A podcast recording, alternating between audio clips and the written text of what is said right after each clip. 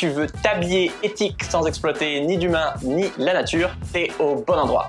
Aujourd'hui, on va parler des coulisses de la fast fashion et ceux de la mode éthique, du linge sale de l'industrie textile et de comment agir, euh, seul et collectivement surtout, pour s'habiller autrement.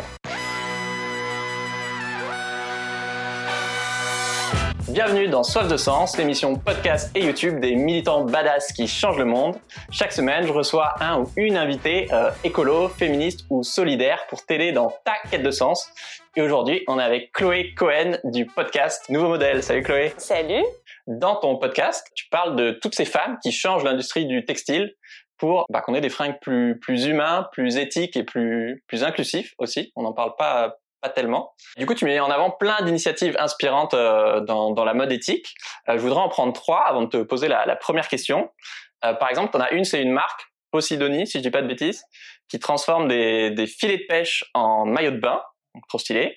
Tu as aussi interviewé des, des activistes d'Extinction Rébellion qui font par exemple des, des, des, actions où ils font irruption en plein dans des défilés Dior. C'est ça. Et il y en a une autre, c'est Pourquoi Princesse, qui est une marque de fringues qui lutte pour l'égalité filles-garçons avec par exemple des fringues ou euh, bah, pour des fringues de filles, donc des robes ou, pas des robes d'ailleurs, euh, tu peux avoir des, des dinosaures, des cosmonautes ou des voitures, euh, bah, parce que c'est pas réservé aux garçons et pourtant bah, c'est assez rare.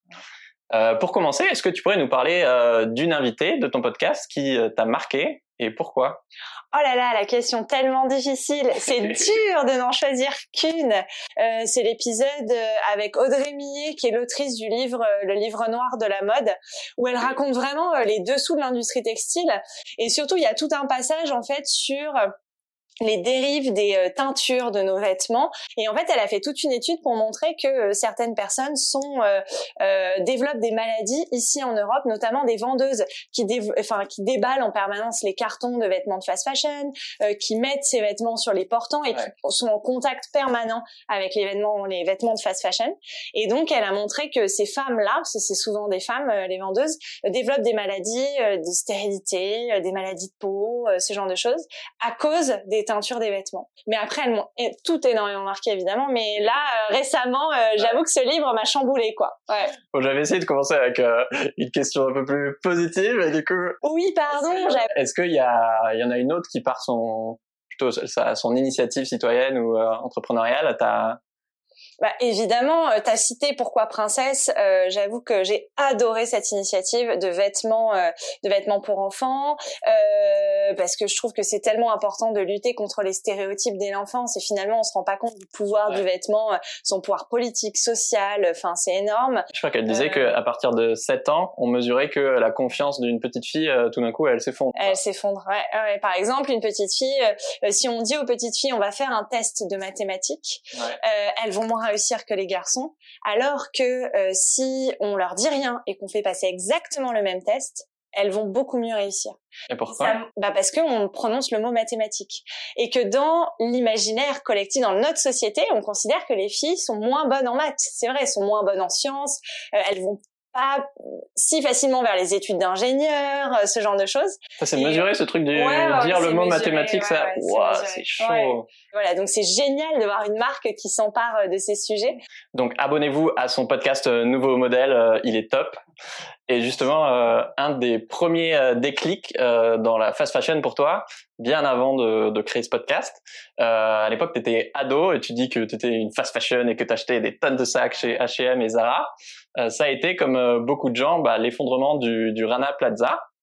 Euh, alors restez avec nous parce que moi le premier je me disais non bah ça va j'en ai déjà entendu parler une fois et je me suis rendu compte en préparant l'interview qu'en fait je connaissais qu'un tout petit bout de l'histoire donc pour vous resituer, en 2013, du coup, il y a au Bangladesh, il y a un immeuble insalubre qui s'appelle le Rana Plaza où il y a six usines dedans qui, avec énormément de travailleurs et surtout des travailleuses, qui s'effondrent. Toi, Comment tu l'as appris Est-ce que tu te rappelles de ce jour-là, ce qui s'est passé dans ta tête? Cet événement, il m'a marqué un tout petit peu plus tard parce que euh, quelques deux trois ans après, j'ai fait un stage au Parisien. J'étais journaliste et en fait, il y a eu une suite au Rana Plaza. J'avais fait un tout petit papier, moi, un encart. Bon, j'étais stagiaire en plus et donc ça m'avait vachement. Euh, bah forcément, ça te marque parce que du coup, tu fais des recherches un peu plus approfondies puisque tu écris un papier dessus euh, et surtout, euh, moi, j'ai eu une prise de conscience quand je suis partie aux États-Unis parce que là-bas, il y avait des marques qui vraiment s'engageaient, euh, des Patagonia, des Everland, des Reformation, euh, qui étaient beaucoup plus en avance, quoi, et qui y avait des conférences sur le sujet. C'est à ce moment-là où j'ai découvert plutôt la phase positive en disant ah oui, donc il y a ces problèmes, mais il y a des choses qui se passent, il y a des solutions, des trucs positifs qui arrivent, et on peut consommer différemment. Et le pire, c'est que euh, c'était pas tellement un accident en fait, parce que le, le Rana Plaza, le, le jour où c'est la veille où c'est arrivé plutôt, il y a des travailleuses qui avaient vu des énormes fissures dans le mur et qui avaient euh, bah, du coup fait évacuer tout le bâtiment. Et le lendemain, du coup, c'était genre 3500, je crois, elles ont refusé d'aller travailler, mais euh, bah, leur patron, ils leur ont dit non, non, mais t'y vas, sinon on ne paye pas. Et comme bah, ils sont payés un salaire de misère et qu'ils sont en mode de survie, bah il y en a une bonne partie qui, qui allait bosser et qui est morte sous Enfin, donc c'est pour dire à quel point c'est pas juste euh, une histoire euh, tragique euh, mais isolée, mais que c'est représentatif aussi de toute une industrie où du coup bah ouais quand tu vois un t-shirt qui coûte 5 euros, bah pour toi c'est pas cher, mais c'est parce que derrière bah peut-être que soit on paye la personne une misère, ce qui est assez connu, soit tu as des normes de sécurité qui sont pas du tout respectées par exemple quoi. Ouais. Ouais, c'est exactement ça. Et il y a encore hein, des accidents. Euh, récemment, il y a eu un incendie au Maroc, euh, dans des usines. Euh, ça arrive tous les jours. Hein. Il y a des Rana Plaza tout le temps, à moins grande échelle, donc on en entend moins parler, mais ça arrive très régulièrement, quoi. Donc, et là, les accords du Bangladesh sont menacés. c'est des accords qui ont été conclus après l'effondrement du Rana Plaza pour assurer la sécurité euh, des employés pour obliger les usines à euh, être aux normes. Il y a beaucoup d'associations là d'ONG qui ont appelé euh, à se mobiliser pour que ces accords soient renouvelés. Aux dernières nouvelles, ça ne l'était pas, donc à voir. Ce qui était hyper révélateur, c'est que bah, en Europe, l'industrie c'est hyper opaque en fait. On savait pas, ok, mais qui, quelle marque se fournit au Rana Plaza Et donc là-dessus, ça nous a hyper éclairé. Et par exemple, bah, ils sont allés à la pêche aux étiquettes dans les dans les débris au milieu des corps, ça devait être horrible. Et ils ont retrouvé plein de marques, marques de, euh, de je sais plus, Camailleux, euh, Carrefour, Auchan, etc. Et le truc le plus fou, c'est que eux, quand on leur montrait les étiquettes, euh, notamment Carrefour, je crois, ils étaient au culot en mode non, mais ça ne prouve absolument rien. Enfin, genre. Bah, c'est le problème en fait des sous-traitants, sous-traitants, sous-traitants. Généralement, les marques, elles connaissent leur rang 1, leur rang 2, ce qu'on appelle de fournisseurs. Et donc, euh, ces marques-là euh, font pas l'effort de remonter euh, toute leur chaîne de fabrication. Tu penses qu'ils les connaissent vraiment pas ou Ils font pas l'effort. Ça les arrange que. Non, ouais, bah un peu des deux en fait, mais ils les connaissent pas. Ils font pas l'effort d'aller chercher. Il y a vraiment beaucoup, beaucoup d'intermédiaires. Ouais, il y a énormément d'intermédiaires. Ça demande des ressources aussi de faire du suivi. Ouais, parfois il y a des, tu vas faire une visite d'usine et puis le jour même tout va être rangé, tout va être génial et en fait derrière, derrière une porte, c'est insalubre, c'est une catastrophe, voilà. Donc euh, c'est compliqué quoi. Au-delà du, du Rana Plaza, du coup, c'est quoi la, la réalité du d'une travailleuse, euh, que ce soit au Bangladesh ou ailleurs, dans, dans l'industrie du, du textile bah, c'est difficile de faire une généralité. Autant il y a certaines, euh, certains salariés qui vont avoir le droit de se, d'être syndiqués, euh, de porter plainte. Autant dans d'autres cultures, la dénonciation, euh, se syndiquer et tout, ça fait pas du tout partie de leur système de pensée. On peut aussi aller en France, à Aubervilliers, et trouver des, et trouver des ateliers de misère en France. Et après, il y a des endroits qui sont très bien aussi, ne l'oublions pas. Je te demande parce que j'avais lu cette stat effectivement que qu'on pouvait parler d'esclavagisme moderne et que 70% des, des, travailleuses bah, étaient considérées comme des, esclaves modernes parce que euh, souvent elles pouvaient travailler 12 euh, heures, voire 14 ou 16 heures euh, par, par jour, que évidemment souvent tu n'avais pas de syndicat et que en plus bah, si tu l'ouvrais, tu... Il y a du harcèlement sexuel, du harcèlement moral, puisque ce sont souvent des femmes, tu l'as dit, des cas de viol. ça, c'est aussi une autre réalité hein, qui est dramatique. Ouais. J'avais lu que pour quand t'achètes un t-shirt euh, de, de foot par exemple, là ça va être l'euro, euh, ça coûte 90 euros et qu'en moyenne ils reversent 80 euh, centimes à la personne qui l'a fabriqué. T'es là, mais bah non en fait, enfin la répartition de la valeur, euh, ça va pas les mecs. Maintenant qu'on vous a bien fait déprimer, on va parler de, de comment agir. J'ai lu là en préparant qu'il y a il y aurait 40% des Français qui déclarent avoir arrêté euh, la fast fashion. Ça, ça, me semble beaucoup, non? Il y a une grosse partie des gens, en tout cas, qui se disent prêts à arrêter la fast fashion, surtout quand on leur parle des dérives. Évidemment, personne n'a envie de contribuer à l'esclavage moderne, c'est évident, ni à détruire notre planète. Enfin, je veux dire, euh, voilà. Après, il y a une réalité économique, quoi, qui est pas facile pour tout le monde. Quand on n'a pas les moyens de terminer son mois et qu'on déjà on galère, et eh ben mettre 50 euros ou enfin 30 euros dans un t-shirt au lieu de 5 euros, et oui, ben, on va en parler après. Euh, clairement, c'est un privilège de riche de, de s'habiller ah bah éthique, quoi. Enfin, de se poser les questions déjà, oui, c'est un privilège. Comme la terre entière du coup euh, te le demande, euh, tes conseils pour euh, une garde-robe responsable. Justement, je me disais que garde-robe, c'est vraiment un mot euh, bah, que les mecs utilisent. J'avais. Euh, tu as lancé un challenge 11 jours pour une garde-robe responsable.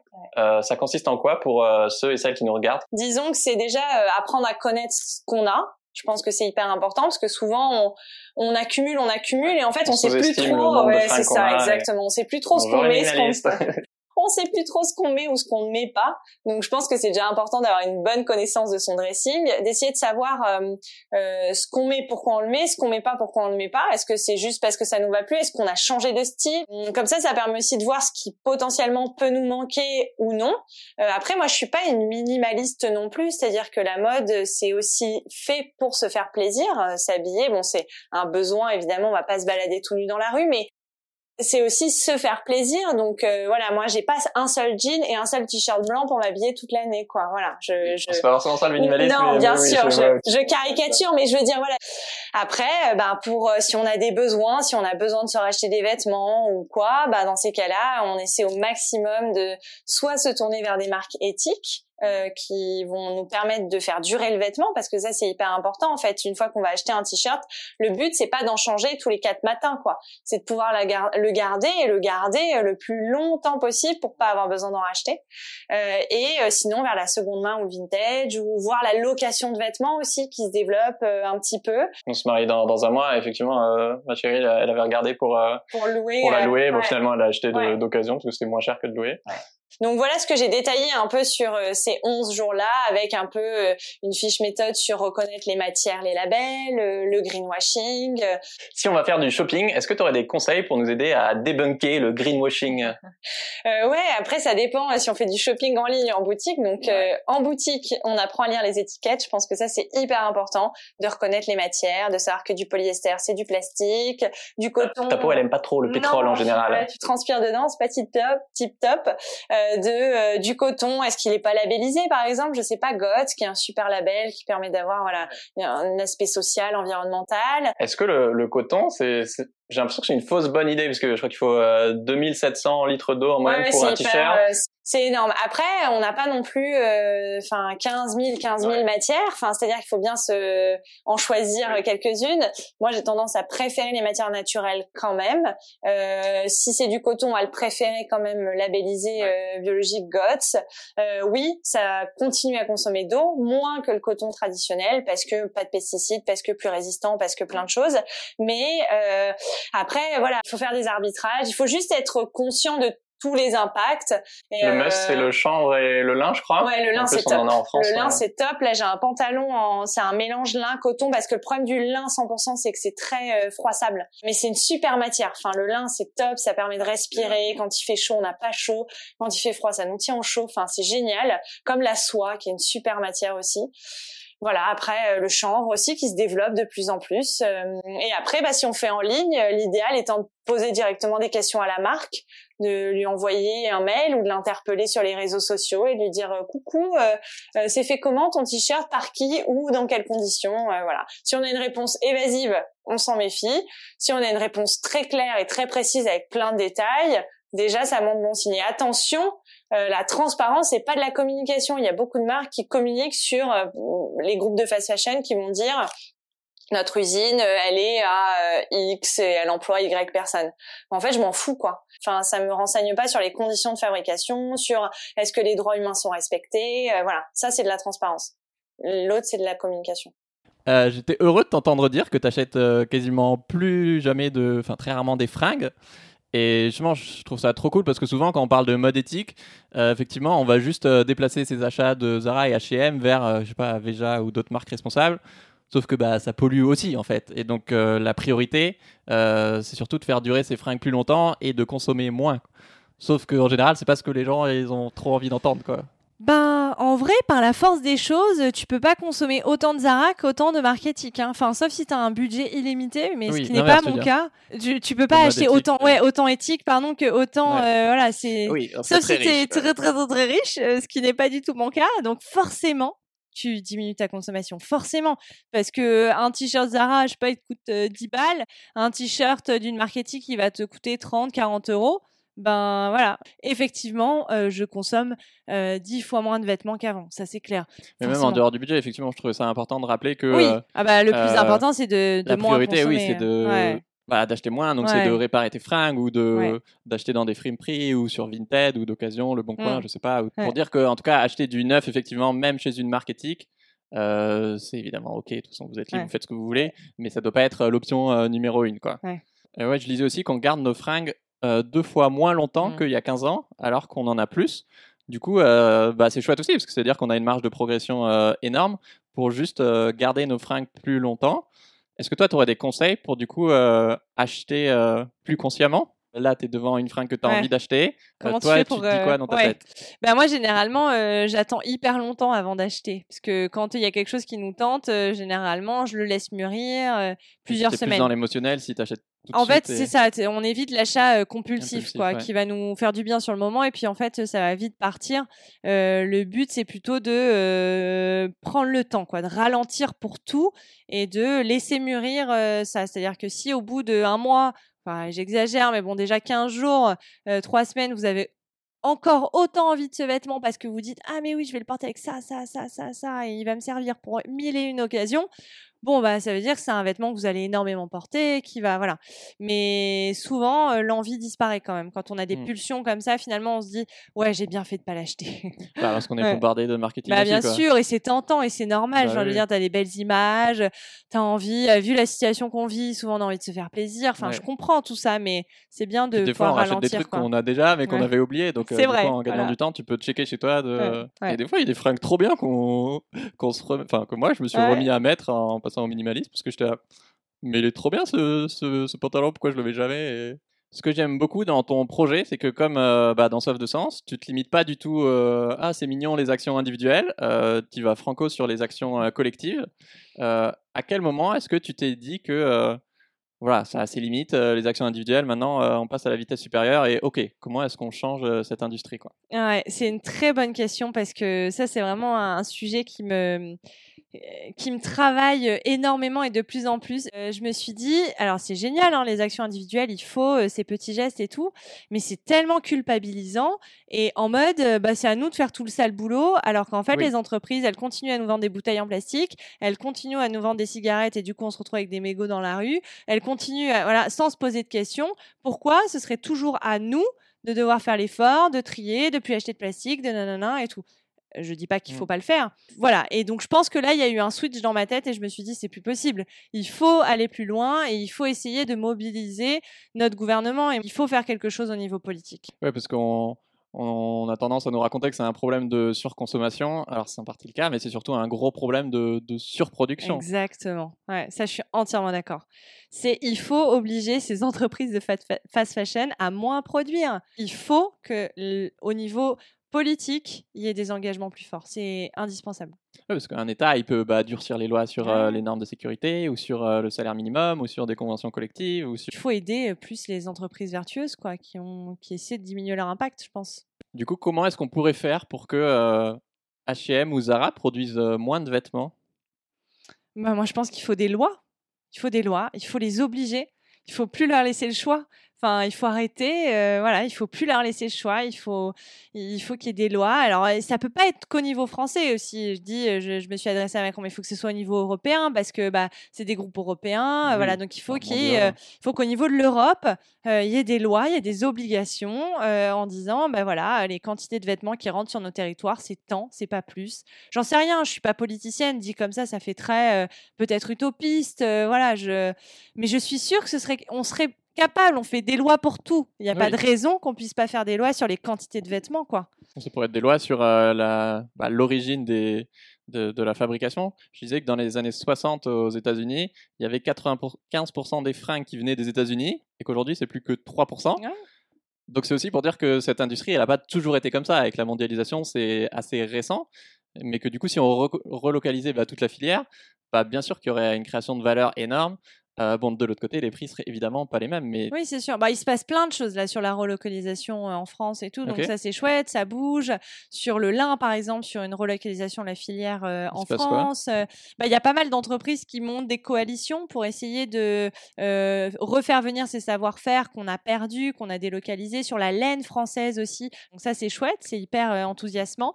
Après, comme tu dis, je vois pas pourquoi on pourrait pas taxer plus les produits qui viennent de plus loin ou les produits qui sont faits avec des matières plus polluantes. Pourquoi on n'imaginerait pas ça? C'est tellement rageant quand on est une marque et qu'on veut faire les choses bien et qu'on paye plus cher, parce que c'est le cas, une matière moins polluante et quand on fabrique localement. C'est pas normal. Donc, euh, je pense qu'il y a moyen de faire bouger les choses au niveau politique. ok, Mani. J'espère que tu as compris. le président de la, de la BCE. oui, de la de Commission la européenne. Commission européenne. Ça, je trouve ça fou de se dire que, euh, je sais pas, euh, peut-être ce Bermuda, il a plus voyagé que moi, quoi. Il a fait en moyenne euh, une fois et demie le tour de la Terre. Je trouve ça fou et génial qu'aujourd'hui, eh ben, il y ait de plus en plus de gens qui se disent euh, Attends, mais qui a fait mes fringues Euh, Dans quelles conditions Dans quel pays D'où il vient C'est quoi? Et puis souvent, il y a plein de pays intermédiaires pour, pour je sais pas, la tannerie, pour le stockage. Bah, c'est ça. Et puis pour euh, la récolte du coton, euh, Oui, même en qui amont. du coup après il est envoyé ailleurs pour être filé, puis teint, puis renvoyé, puis expédié, puis ouais. Et Donc si on raccourcit la filière, alors bien sûr, tu auras, plus de salaire à payer si c'est dans des pays développés, mais tu auras aussi beaucoup moins de, de frais de transport ou, plein d'autres choses. C'est vrai. De douane, exactement, de... ouais. Après, euh, bon, le coton, c'est compliqué euh, en France, quoi. Oui, Voilà. c'est pas, pas le meilleur Mais, euh, exemple. Mais euh, le lin, par exemple, ce serait chouette qu'on puisse, euh, parce qu'on a, nous, des champs de lin, mais ce serait bien, ou en Belgique. Donc là, ce que je disais, il y a une, une vraie volonté de relocaliser, quoi. Est-ce que tu as des histoires ou des anecdotes sur euh, l'impact que ton podcast a pu avoir?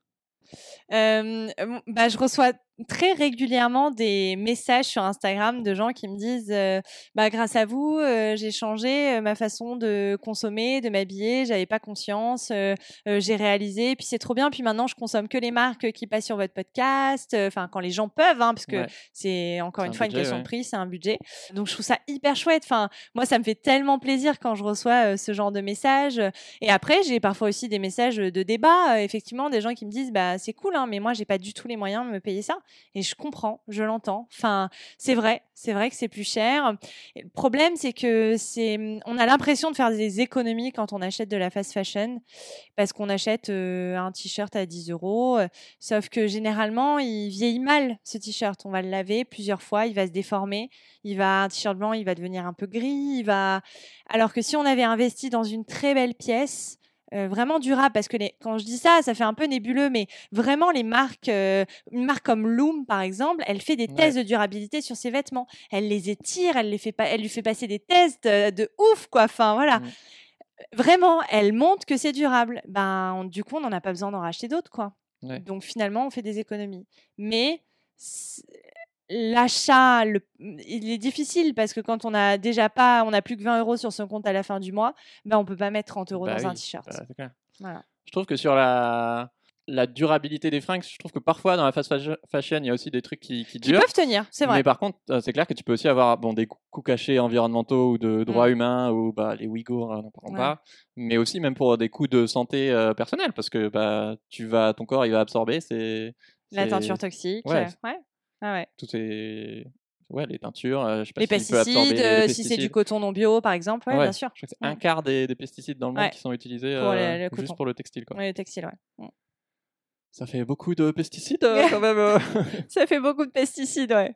Est-ce que tu sais si les, les gens dans l'industrie textile euh, écoutent ton podcast? Est-ce que Bernard Arnault de LVMH, euh, Je pense pas. il va se dire Ouais, ouais, il y a des gens de l'industrie qui écoutent. euh, Mais ouais, tu as, ce, ce mérite d'essayer de, de rassembler souvent plein Ouais. d'acteurs de, de la filière pour mener des actions collectives. Et c'est ça ce dont on a besoin. Donc franchement, euh, chapeau. Quoi. Bah, c'est gentil. Bah, écoute, j'espère que ça va bouger surtout. Plus on sera nombreux et nombreuses à s'y mettre. euh, Bah, c'est un rapport de force hein. Ouais, c'est clair, hein. c'est clair. C'est clair. Pour cette dernière partie, l'émission s'appelle Soif de sens. Toi, qu'est-ce qui donne du sens à ta vie? Ah. Très bonne question. moi, je suis juste une porte-parole, quoi. hein, euh, voilà, donc, en tout cas, je me considère seulement comme une porte-parole. Donc, rencontrer tous ces gens qui font autant au quotidien, parce que c'est tellement difficile d'essayer de faire les choses bien. Et c'est ça qui est dingue, quoi. Ça devrait pas l'être autant, mais c'est difficile quand on veut euh, créer une marque qui a du sens, qui pollue le moins possible, qui, enfin, euh, quand ouais, on veut faire des choses, être militant, activiste, c'est tellement dur que moi j'ai beaucoup, beaucoup d'admiration pour les gens que je rencontre, vraiment. Et je pense que c'est ça vraiment qui donne Ouais. du sens euh, à tout ça, quoi. Et en même temps, je trouve ça hyper intéressant parce que tu dis qu'il n'y a pas une, mais des modes éthiques. Et que, euh, bah voilà, parmi tous ces critères de euh, droits humains, de droits des femmes, de euh, d'écologie, etc., bah, quand toi, tu vas acheter ou emprunter ou regarder tes fringues, bah, c'est important effectivement de se demander, euh, ok, bah, ça va être dur de cocher les euh, 10 cases pour avoir le... Ouais, et puis il faut y le aller parfait. progressivement, quoi. Voilà, Ouais. sinon on Mais se met beaucoup de de se pression. demander bah, quels sont pour moi euh, Mm. le ou les deux ou Oui, les trois critères Est-ce que les quoi. droits euh, animaux sont hyper importants et dans ces cas-là, euh, Oui, bah voilà, je vais bannir tous les tous les produits, enfin toutes les cuir, matières euh, ouais. avec euh, la soie, euh, ce genre de choses, ou est-ce que je vais Ah, privilégier euh, la soie, c'est pas vegan du coup. Et non, c'est les verres à soie. Et d'ailleurs, pas c'est plutôt pas mais- de ah ouais. c'est de la souffrance animale. la- la- Enfin, le verre à soie, il est ébouillanté. euh, C'est un peu euh, quand on est du coup quand on Ah est ouais? vegan, ouais, ouais, pour fabriquer la Ok, soie, c'est ah pas bah, je me top. renseignerai. Ouais. C'est bah il y a de la soie maintenant, j'avais fait un épisode avec une personne euh, qui utilise de la soie de la paix, ce qu'on appelle et en fait euh, la soie, on n'ébouillante plus euh, les verres à soie, on récupère sim- simplement les fils de soie euh, de façon enfin sans souffrance animale. C'est une technique qui a été mise au point enfin elle a rencontré des artisans en Inde qui font ça. Enfin elle est tombée dans un village de femmes, enfin c'est assez incroyable cette histoire. La marque c'est Holistique Donc, c'est de Camille produit d'origine animale, mais beaucoup voilà, plus respectueux. Mais euh, euh, voilà, respectueux euh, bah, la laine. Enfin voilà, donc quand on quand on est vegan et qu'on veut Ouais. absolument pas de produits animaux, ben voilà, il y a tout ça à prendre en compte. Mais du coup, les alternatives écologiques, ben il y a le lin, le chanvre. Mais après, on va vite se tourner quand on veut pas de cuir vers du synthétique, Ouais. tout ça. Donc c'est du plastique, donc c'est du polyester. Donc bon bah c'est son équilibre à trouver quoi. Ouais, Ouais. Mais du coup, ouais, je trouve ça hyper intéressant de créer sa propre euh, Ouais. pyramide de, c'est ça. de critères ou de valeurs parce que bah, ce qui est éthique pour toi ne sera pas forcément exactement euh, ce qui est éthique pour quelqu'un d'autre. Exactement. Ouais. Est-ce que tu as eu des, des crises de sens euh, récemment? Récemment, non, mais j'en ai eu euh, tout le temps des crises de sens. Ça, c'est quelqu'un qui a sa place sur ce podcast. j'en ai eu tout le temps, j'en ai eu tout le temps parce que déjà j'ai commencé par faire une école de commerce. Et là, première Ouais. crise de sens, je me retrouvais pas du tout dans les valeurs professionnelles, pas du tout. La première crise de sens, j'ai même failli arrêter mon école de commerce. Et puis je me suis dit bon non, euh, t'arrêtes pas les choses en plein milieu, tu vas au que bout. racontes euh, mon histoire. tu vas au bout, euh, tu finis et tu as ton diplôme. quoi. Ouais. C'est un peu euh, genre le Graal. Déjà, ça coûte une blinde. Oui. Donc, euh, Ouais, c'est plus et- cher qu'une fringue Ouais, éthique. hein. ouais, c'est ça. Fini et va au bout de ce truc, quoi. Donc, euh, j'ai terminé. Euh, j'ai intégré une école de journalisme, donc qui était mon rêve. j'ai fait ça pendant deux ans. C'était formidable. Là, pour le coup, j'avais pas de crise de sens. C'était génial. Donc, je suis partie aux États-Unis. je suis rentrée en France. J'ai commencé un boulot en tant que journaliste pour Welcome to the Jungle. Et là, Ah, pareil, voilà, je, je me, il fallait que j'aille au bout de ce podcast et je pouvais pas faire les deux. Donc, pareil, crise de sens. Je me suis dédiée au podcast et là, pour l'instant, j'ai l'impression d'être alignée. Comment ton rapport au sens il a évolué avec le temps? Euh, Question difficile. Euh, je pense qu'il a évolué avec mes valeurs. C'est-à-dire que quand Tes valeurs ont évolué? Non, mais di- oui, forcément. Enfin, c'est-à-dire qu'on grandit, on prend conscience des choses qui nous entourent. Il y a euh, dix ans, euh, j'avais pas conscience des enjeux écologiques. Ouais. Pas autant qu'aujourd'hui. C'était pas forcément euh, avoir un impact positif. Euh, Est-ce que tu auras envie de, donner un message d'espoir par rapport au futur aux personnes qui, nous écoutent ou qui nous regardent? Mais oui, mais moi j'y crois, mais dur comme fer qu'on va réussir à changer les choses.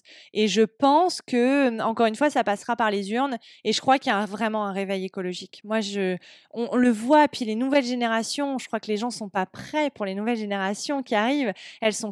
Enfin, les gens sont féministes, sont euh, euh, écolos. Enfin, c'est impressionnant. Donc moi, vraiment, j'y crois dur comme fer. Je c'est- sais. C'est dur de savoir euh, où en est le monde quand on vit tellement tous dans nos bulles. quoi. C'est vrai, et en même temps, je pense que les hum, vraiment les nouvelles générations, mais les nouvelles nouvelles, quoi, les enfants.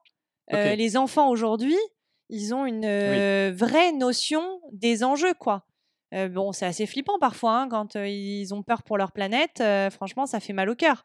Quand l'enfant a 10 ans et qu'il te dit qu'il a peur qu'il y ait trop de plastique ou que les baleines meurent ou que, enfin, mais ces générations-là, dans 10 ans, elles votent. Donc, il va se passer des choses, c'est sûr.